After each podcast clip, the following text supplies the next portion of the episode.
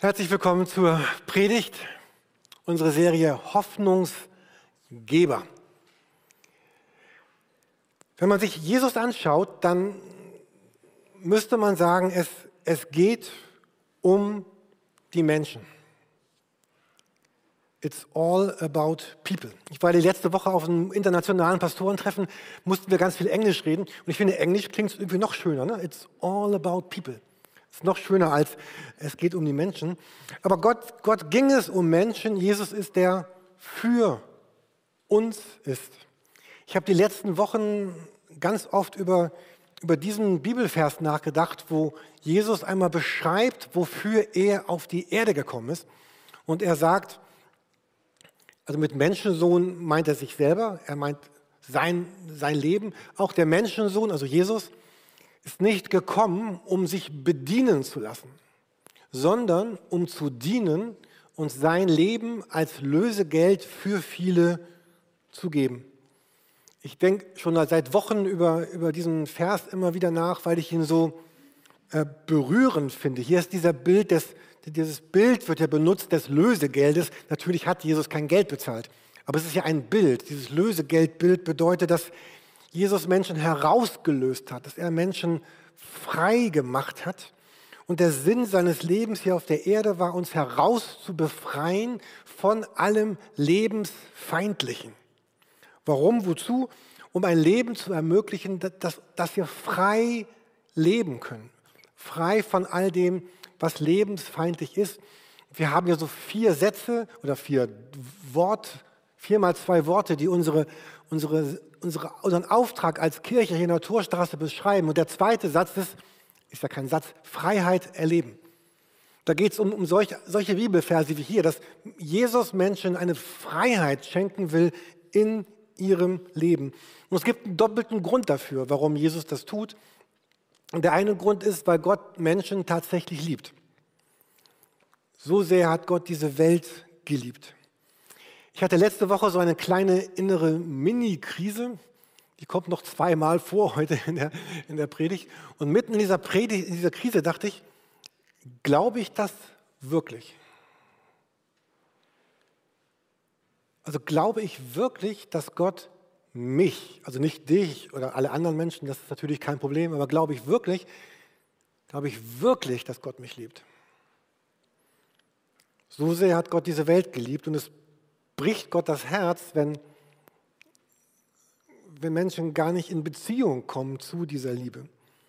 Aber der, der zweite Grund, warum Jesus sagt, ich habe mein Leben als Lösegeld für viele gegeben, war, da, dass er gesagt hat, ich, ich lebe als jemand, der Hoffnung gibt und ich möchte, dass die Menschen, die an mich glauben, jetzt auch Menschen werden, die anderen Menschen Hoffnung geben, die anderen Menschen helfen, losgelöst zu werden.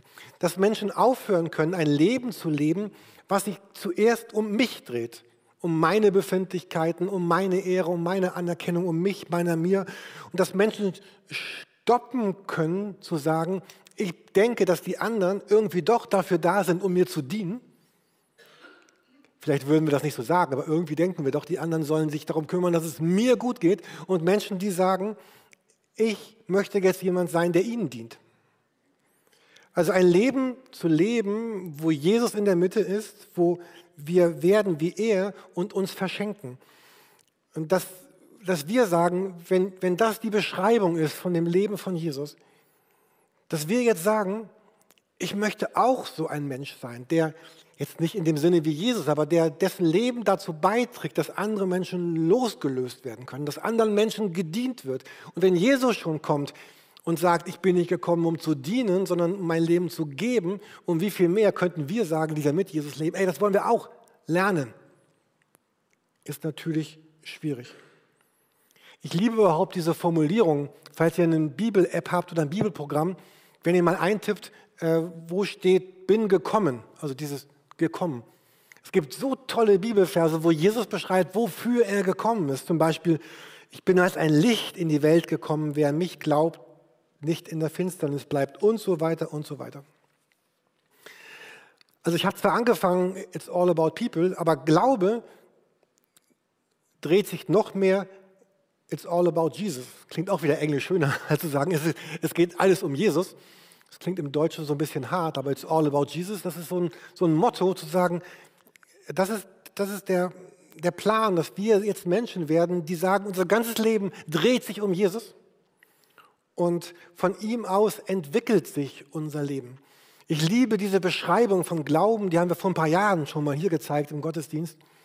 Glauben bedeutet, dass ich zu Jesus komme und dann bei Jesus immer mehr lerne, so zu werden wie er.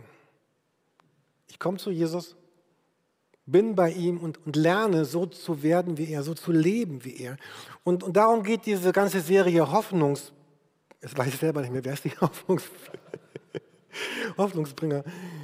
Das ist verdreht. Also äh, Hoffnungsgeber. Also, die ganze Serie geht darum, dass wir selber diese Hoffnung finden, sie erleben, sie bei Jesus finden und sie dann teilen mit anderen Leuten in das Herzen anderer einpflanzen. Und dass wir nicht durchs Leben gehen und sagen, wir sind die Aufpasser, die Retter, wir sind die Richter, wir sind die, die gerade Rücker, sondern wir sind die, die Hoffnung geben, Geber sind, die Hoffnung einpflanzen, die Hoffnung verteilen. Ich habe mir gestern hier dieses wunderbare Haus ausgeliehen. Die Bauleute des Hauses sind da, sitzen in der ersten Reihe. Vielen Dank, dass ihr dieses Haus uns gebaut habt hier. Alex, Mirko, Jaron, Eli. Ist, ihr kriegt auch nach dem Gottesdienst wieder. Ja, einfach einpacken, mitnehmen, dann kann es keiner wegnehmen. Ich habe es noch ein bisschen umgebaut, aber nur ein klein bisschen. Das ist Kreativität. Und ähm, mein Gedanke war die ganze Woche, dass unser Leben so ist wie ein Haus. Ist jetzt nicht die neueste Entdeckung, also Lebenshaus, haben wir schon oft gehört. Aber dass das praktisch hier unser, unser Leben ist. Und, und in dieses Leben, da laden wir ganz viele, ganz viele Bewohner, laden wir in dieses Leben ein. Und zwar Bewohner, die uns, uns gut tun, so Hoffnungsgeber. Ich habe eine ganze Kiste von Bewohnern, mal kurz identifizieren. Also wir haben hier zum Beispiel, wir laden die Vergebung ein in unser Leben. Oder Verständnis, ein bisschen ein kleineres Kind, Verständnis üben wir es noch. Ähm, wir, ja, halt schon. Ich habe Angst, dass es zusammenbricht. Oder wir laden äh, Güte ein, andere verstehen wollen. Auch so ein bisschen Spaß. So ein Spider-Man, der kann dann runterspringen von da oben. Äh, wir laden Lächeln ein. Lächeln, hier ist, es, hier ist das Badezimmer zum Beispiel, da können wir jetzt mal Barmherzigkeit reintun. Und dann haben wir noch zurücktreten können oder auch Demut wäre das geistliche Wort dafür. Oder wir laden uns die Ewigkeit ein, das Denken an die Ewigkeit. Lächeln hatte schon milde Worte. Also wir können ganz viel in unser Leben einladen. Gibt es so einen Hipster, der ist auch cool, der badet hier mal. So, wir laden irgendwie so, also ne, laden wir ganz viele verschiedene Dinge, Eigenschaften, Haltungen, laden wir in, in unser Leben ein. Und ich glaube, dass die Herausforderung meines Lebens ist, eben genau Eigenschaften, Haltungen, Dinge, Denkweisen in mein, in mein Leben einzuladen, die das Leben schön machen, die das Leben gut macht. Und dass wir diesen Bewohnern auch mehr Platz und mehr Raum geben, dass wir Hoffnungsgeber in unser Leben einladen und mit diesen Hoffnungsträgern der Güte, der Barmherzigkeit jetzt Jesus äh, den Menschen um uns herum begegnen.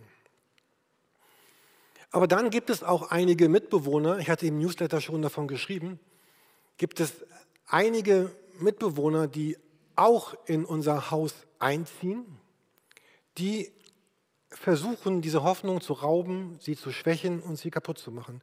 Und zwar kommen sie immer wieder, sie kommen kontinuierlich und wir müssen unsere, lernen, unsere Seele vor diesen Hoffnungsräubern zu schützen. Es sind starke und es sind üble Mitbewohner unseres Lebens.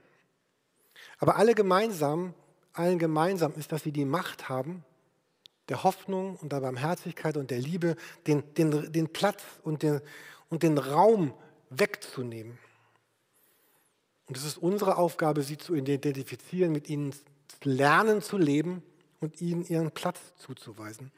Ich möchte uns gerne drei von diesen Monstern vorstellen, die, die auch in unser Leben hineinkommen wollen. Ich habe noch ein paar andere Mitbewohner, Beispiel diesen hier.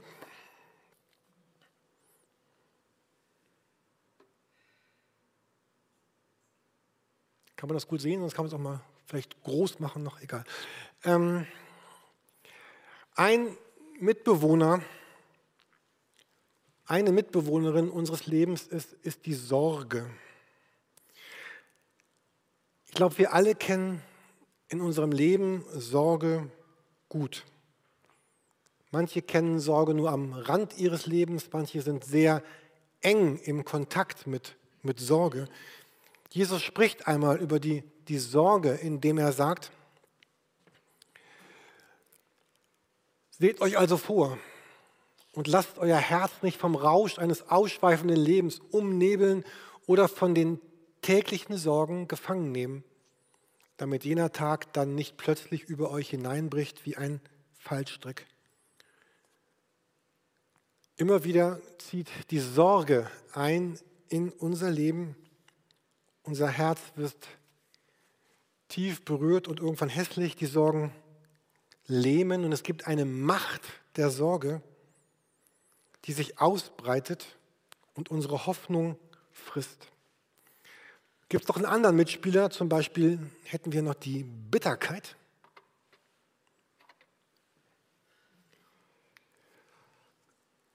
Vielleicht kennt ihr diesen Bibelvers aus der Offenbarung. Da da sagt er, die, der Name des Sterns heißt Wermut.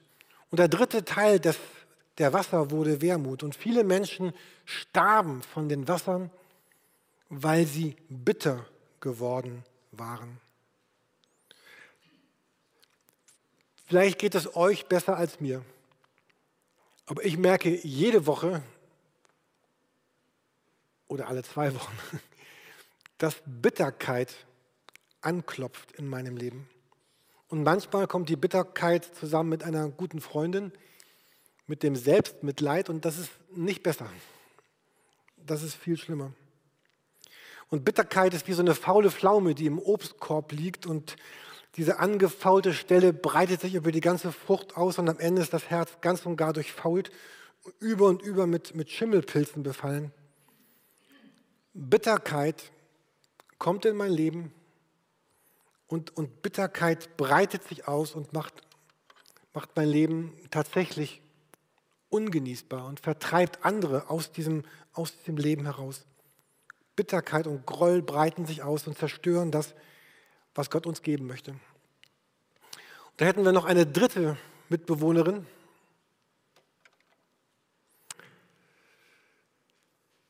Das wäre dann die Resignation. Dieser Vers im Hebräerbrief, wo, wo er schreibt, werft nun eure Zuversicht, die eine große Belohnung hat, werft sie nicht weg. Resignation bedeutet, ich gebe innerlich auf. Ich, ich funktioniere nach außen, ich sehe vielleicht noch ganz gut aus, verkaufe mich auch ganz gut, aber eigentlich habe ich mich verabschiedet. Verabschiedet davon, etwas zu erwarten, etwas zu wollen und diese leuchtenden Augen, wie Kinder auf die Welt kommen und das Leben erobern, sind irgendwann so trübe geworden. Und immer mehr legt sich so ein, ein grauer Schleier über mein Leben. Ich bin ganz tief davon überzeugt, dass, dass wir manchmal deswegen keine Hoffnung im Herzen haben und auch keine Hoffnung an andere Menschen weitergeben können, weil all dieses Gute und Schöne in meinem Leben bedrückt wird von, von Sorge, von, von Bitterkeit und von Resignation. Diese drei haben, haben die Macht, mein, mein Leben kaputt zu machen. Und dass ich nichts mehr zu geben habe, weil ich selber stumpf bin und wenig Liebe habe. Und statt, statt Hoffnung und Vergebung und Güte kommt, kommt Härte und Rechthaberei und Sorge, Bitterkeit, Resignation in mein Leben hinein. Und ich, ich bin nicht der Meinung, dass wir es schaffen könnten, in unserem Leben alle drei dauerhaft aus unserem Leben herauszuwerfen, Sie werden immer wieder kommen, sie werden immer wieder ihren, ihren Eingang finden. Beim einen vielleicht mehr die Sorge, beim anderen mehr die Bitterkeit, beim anderen mehr die Resignation. Und es geht auch nicht darum, sie zu verdrängen und nicht so zu tun, als wären sie nicht da. Auch dann werden wir krank werden. Es ist unsere Aufgabe, uns die drei anzuschauen, uns ihnen zu stellen und, und zu sagen, wie können wir es lernen, mit Jesus ihnen einen Platz in unserem Leben zu geben. Irgendwie ihren, ihren Raum zu beschränken, dass sie nicht diese Macht haben, diesen Einfluss. Weil wenn wir es nicht tun und einfach aufgeben, werden sie unser Leben so kaputt machen, dass wir nicht das leben können, wozu Jesus uns herausgerufen hat. Und wenn wir uns fragen, ja gut, aber das ist jetzt schön und gut, Jürgen, aber wie können wir denn nun mit ihnen umgehen?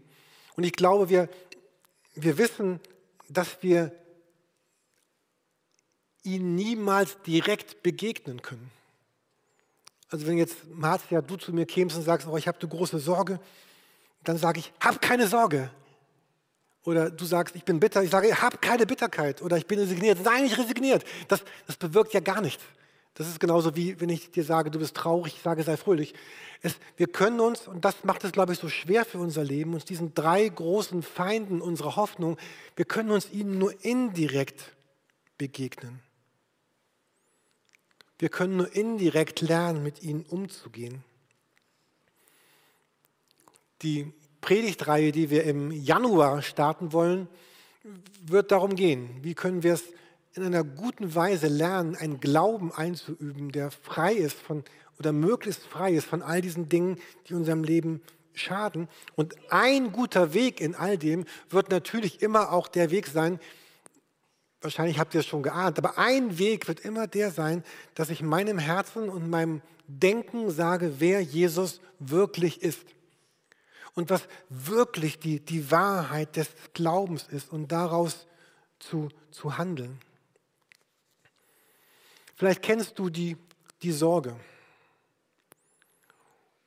Und ein ganz kräftiger Vers in, in der Bibel ist äh, Philippa 4, Vers 19, wo es heißt, mein Gott wird euch aus seiner überaus reichen Herrlichkeit durch Jesus Christus alles geben, was ihr braucht. Es gibt eine ganz große Sorge unseres Lebens, die Sorge, ist es die Angst vor Mangel. Es wird nicht reichen. Die Angst, die Sorge, dass die eigenen Bedürfnisse nicht gestillt werden, dass ich nicht genug Mittel habe, dass Gott nicht rechtzeitig zur Hilfe kommt. Und vielleicht erlebst du jetzt gerade eine Zeit, wo du sagst, ich erlebe so einen großen Mangel in meinem Leben, wie ich ihn noch nie erlebt habe. Und ich habe so eine große Sorge, dass dieser Mangel nicht ausgeglichen wird. Vielleicht brauchst du Geld oder finanzielle Mittel oder andere Mittel, um einfach über die Runden zu kommen. Oder du erlebst dich innerlich so, so unter so einem großen Mangel, dass du denkst, dass, wie soll ich bloß leben, wie reicht es? Oder du erlebst einen geistlichen Mangel. Oder die Angst überkommt dich, dass all das, was du fürs Leben brauchst, Gott dir nicht geben wird und die Menschen dir nicht geben werden und du es dir nicht geben kannst. Und die Sorge sagt immer, Gott kümmert sich nicht. Ich habe extra dieses schwarze Tier da oben für die Sorge genommen, weil ich finde, dass manchmal kommt die Sorge und bedeckt so unser ganzes Leben. Und, und Gott sagt aber, ich kümmere mich sehr wohl. Ich habe das sehr wohl vor, mich um dich zu kümmern. Gott hat einen Plan. Er, er wird sorgen. Er wird zur richtigen Zeit kommen, auch wenn es so aussieht, als wäre keine Hilfe da. Und ganz egal, welchen Mangel du erlebst, ob finanziell, körperlich, emotional, geistlich, Gott sagt, ich will trösten, ich will ernähren, ich will der sein, der, der sich danach sehnt, dass du dich deiner Fürsorge anvertraust. Und du könntest zum Beispiel so beten, du könntest beten, Gott, die Bibel sagt, dass du meinen Mangel ausfüllen wirst. Ich erlebe das gerade nicht, aber ich gebe dir jetzt meine Angst vor dem Mangel ab. Und ich glaube, dass du mir rechtzeitig zu Hilfe kommen wirst. Oder so ähnlich. Und es wird nicht damit getan sein, das einmal zu tun. Und vielleicht klopft in Folge dann, dann die Bitterkeit ganz stark an. Und das, wie viele Menschen, auch wie viele Christen erlebt man, die etwas Bitteres ausstrahlen, etwas Unversöhntes mit sich, mit dem Leben, mit, mit den anderen Menschen, mit, mit, mit all dem, was sie ausmacht. Und ähm, also ich hatte letzte Woche auch so einen Tag, da war ich so ein bisschen ja, ich war so ein bisschen genervt und bitter. so. Und dann dachte ich, oh, das ist ja blöd, warum bist du so bitter? Und dann kam am nächsten Tag, ich hatte mich auch über jemanden geärgert. Ne? Ich dachte, oh, ich kann das viel besser als du. Und dann äh, kam gerade den nächsten Tag in der Morgenandacht, die ich gelesen habe, kam dieser Vers. Und ich dachte, ja Gott, besser hättest du es jetzt gar nicht verpacken können. Äh, also ich hatte ja dieses Ding, ich könnte eigentlich besser das. Also er sagt dann hier, tut nichts aus Streitsucht oder Ehrgeiz, sondern seid bescheiden, achtet andere höher als euch selbst. Und, ähm, und, und um Dankbarkeit ging es auch noch. Und ich dachte, ja, das ist so, ähm, also Jürgen, erinnere dich daran, also dieses, dieses Suchen nach, nach Streitsucht, nach Ehrgeiz, nach, nach wichtig sein wollen, das ist, also Vielleicht geht es euch nicht so, dann ähm, führe ich ein großes Selbstgespräch heute Morgen. Aber wenn du jemand bist, der unter Sorge leidet, leidet dann, dann, dann hätten wir diesen Bibelvers. Man kann die alle runterladen auf der Homepage bei der Predigt, da sind die ganzen Folien als PDF. Oder falls du jemand bist, der die Bitterkeit kennt, dann äh, das mit Gott zusammen einzuüben. Äh, ich, ich, Streitsucht, Ehrgeiz werden mir nicht gut tun, sondern Bescheidenheit bringt mich zum Ziel. Oder diese, diese Resignation, dieses Aufgeben geben wollen. Dieser Vers aus dem Epheserbrief, ähm, er erleuchte die Augen eures Herzens, damit ihr versteht, zu welcher Hoffnung ihr durch ihn berufen seid und damit ihr wisst, wie reich das herrliche Erbe ist, das auf euch die, die Heiligen wartet.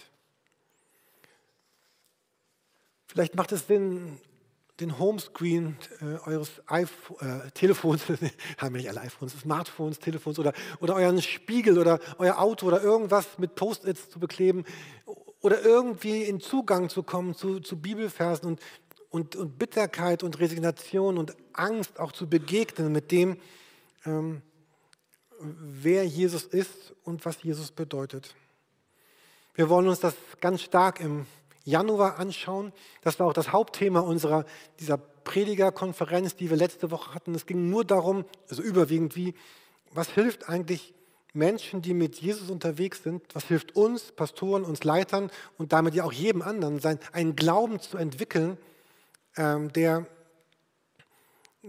der eben sich nicht unterkriegen lässt von, von diesen großen Feinden unseres Glaubens. Viele von uns waren sehr berührt. Ich mache schon ein bisschen Werbung für die Predigtreihe im, im, im Januar. Und wir brauchen immer wieder diese, diese Neuausrichtung. Das ist ja auch der Wert aller Gottesdienste oder Hauskreise, zu denen wir zusammenkommen, unseres Bibellesens, dass wir vielleicht neu entdecken, was Gott uns sagen will, dass Gott neu etwas hineintut in, in unser Leben. Und das Glaube eben bedeutet, dass sich unser Herz bei Jesus aufhält und ich, ich denke, das gehört mit zu den größten Herausforderungen unseres Lebens, unser Herz immer wieder zurückzubringen, weil, weil Bitterkeit und Sorge und Resignation laden unser Herz ein, sich dort aufzuhalten. Die Sorge sagt, verbring deine Zeit heute mit mir. Die Resignation sagt, ich habe so viel schönes, schöne Aufgebungsgedanken für dein Herz, bleib bei mir, ich mache dich so richtig traurig. Und das manchmal braucht es eine Kraft oder eine, eine Willensanstrengung zu sagen, ich möchte aber, dass sich mein Herz bei Jesus aufhält und dass ich das neu lerne. Das war der Vers vom Anfang, dass, dass du gekommen bist, Jesus, um mir eine Loslösung zu schenken und mich einzuladen in ein, ein neues Leben. Ich möchte euch gerne herausfordern, das vielleicht neu zu üben dass wir neu unser Denken mit, tatsächlich mit Jesus füllen. Also ich dachte gestern, dass, vielleicht denkst du das auch gerade, ja Jürgen, das, das kommt mir gerade so ein bisschen flach vor. Ne? also das sagen wir immer. Ich habe ein Problem, denk an Jesus. Mir geht es nicht gut, denk an Jesus. Ich bin traurig, denk an Jesus. Also natürlich wirkt das so nicht. Und doch bin ich überzeugt, wenn wir dieses Denken, it's all about Jesus, am Ende geht alles, was wir tun, um Jesus und um die Beziehung mit ihm, dann ist doch das, was so einfach klingt und was man manchmal so sagt, ja, ja, das, aber das ist genau das. Umso mehr unser Herz den Weg zu Jesus als Person findet, als, als Gegenüber. Wenn mein Herz mit Jesus Herz umso mehr verbunden ist, umso mehr kann ich der Sorge und der Bitterkeit und der Resignation meines Lebens begegnen. Und so feiern wir am Jesus, feiern wir am Sonntag, ja. Wir feiern Jesus. Er ist auferstanden. Er lebt. Er ist nicht tot geblieben. Und auf uns wartet die Ewigkeit. Das, das Beste kommt erst noch. Und vielleicht sagst du, Jürgen, aber ich bin schon so lange unterwegs mit, mit Sorge und Bitterkeit und Resignation und ich habe schon so oft versucht, das in den Griff zu bekommen. Ich lade dich ganz herzlich ein, vielleicht ein Such ein Gespräch mit jemandem, wo du denkst, diese Person kann dir helfen. Mit deinem Pastor, mit deinem Hauskreisleiter, einem Freund oder behalte das nicht für dich, sondern gib der Sorge und der Bitterkeit und der Resignation eine Öffentlichkeit im vertrauten Kreis um darüber zu reden und zu sprechen. Die Band kann bitte schon nach vorne kommen und ich möchte gerne noch einmal mit uns, uns beten, bevor wir dann noch ein Lied singen. Ja. Ich möchte dich einladen, äh, zu beten.